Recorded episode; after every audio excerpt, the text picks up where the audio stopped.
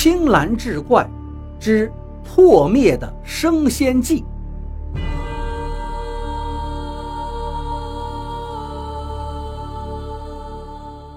听老人们说，早年间，渤海边上的渔户早上赶海的时候，经常会看见雾气茫茫的海面上有虾兵探出水面换气，两根长长的虾须竖起来，跟桅杆一样粗壮，高高的直立在海面上。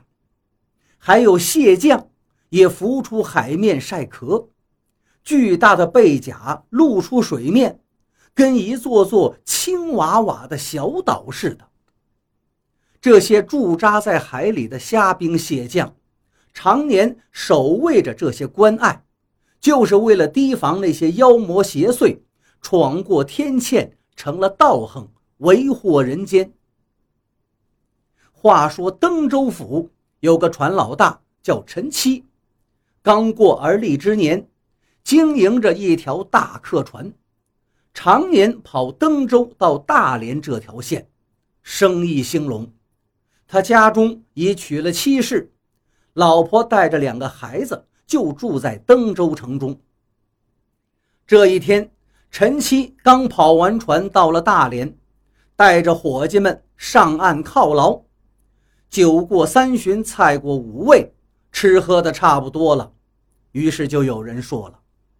听说城里头的戏班最近新来了一个后生的旦角长得水灵灵、白生生，比女孩子还要娇俏，说起话来也是软绵绵、轻飘飘的，比姑娘家还让人心痒。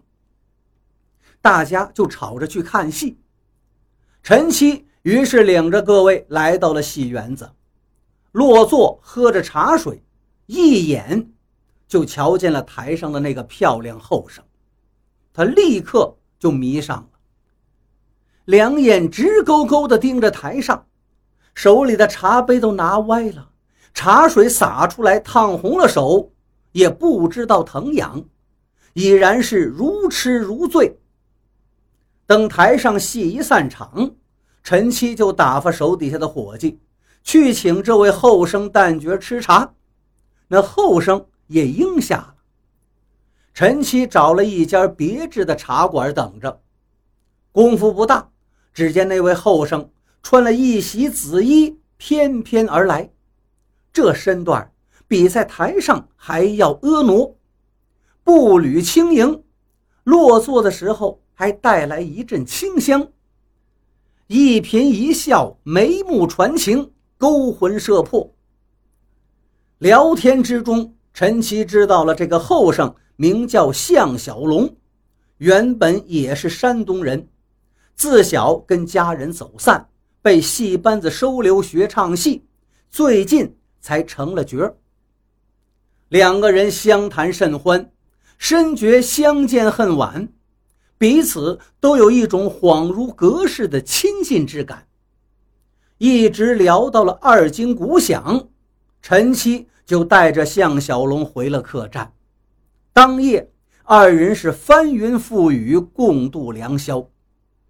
就这么一来二去的，陈七就把这个戏子小龙当成二房给养了起来，还给他在当地买了一套宅院。每次跑船过去，都得跟小龙住一阵子，临走再留下些钱财盘缠，两人过得好不快活。第二年夏天的一个晚上，小龙跟陈曦说：“昨天晚上做了个梦，梦见在一条清凌凌的大河边上，他娘拿着他小时候穿的衣服，在对岸向他招手，喊他回家。于是他就想让陈七带他回山东老家看看，再找找自己失散多年的爹娘，说不定就能找到。”陈七一听，觉得有些为难，毕竟自己在老家有妻室儿女。可是小龙再三央求，枕边风，见天吹着，他也就答应了。出海这天，小龙还是穿着唱戏时的那身紫衣，跟着陈七到了船上。起锚之前，陈七按惯例带着各位船员在码头摆上供桌，献上牛羊瓜果，祭祀海神，祈求平安。陈七和船员们叩完头，就开始放鞭炮、点香烛。可奇怪的是，这挂鞭炮响到一半就熄火了，香烛燃烧到一半也全灭了。无论伙计们再怎么点，鞭炮也不会响，香烛也不会再燃烧。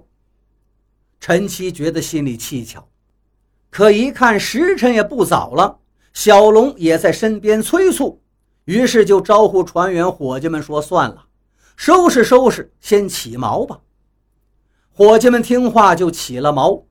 升帆出了码头，刚到海面上，立刻就起风了。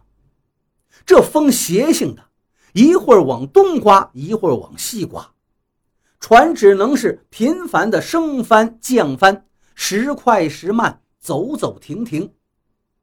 这趟船一开头就这么的不顺利，让陈七的心里是突突直跳。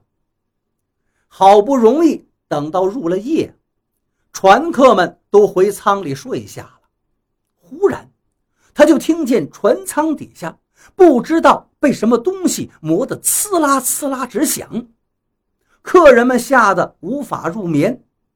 陈七赶紧带了几个伙计爬到甲板上，只见船舷两侧一边一条小船那么大的鲅鱼。紧贴着船板游来游去，那一身蓝哇哇的亮鳞，磨得船帮船底响个不停。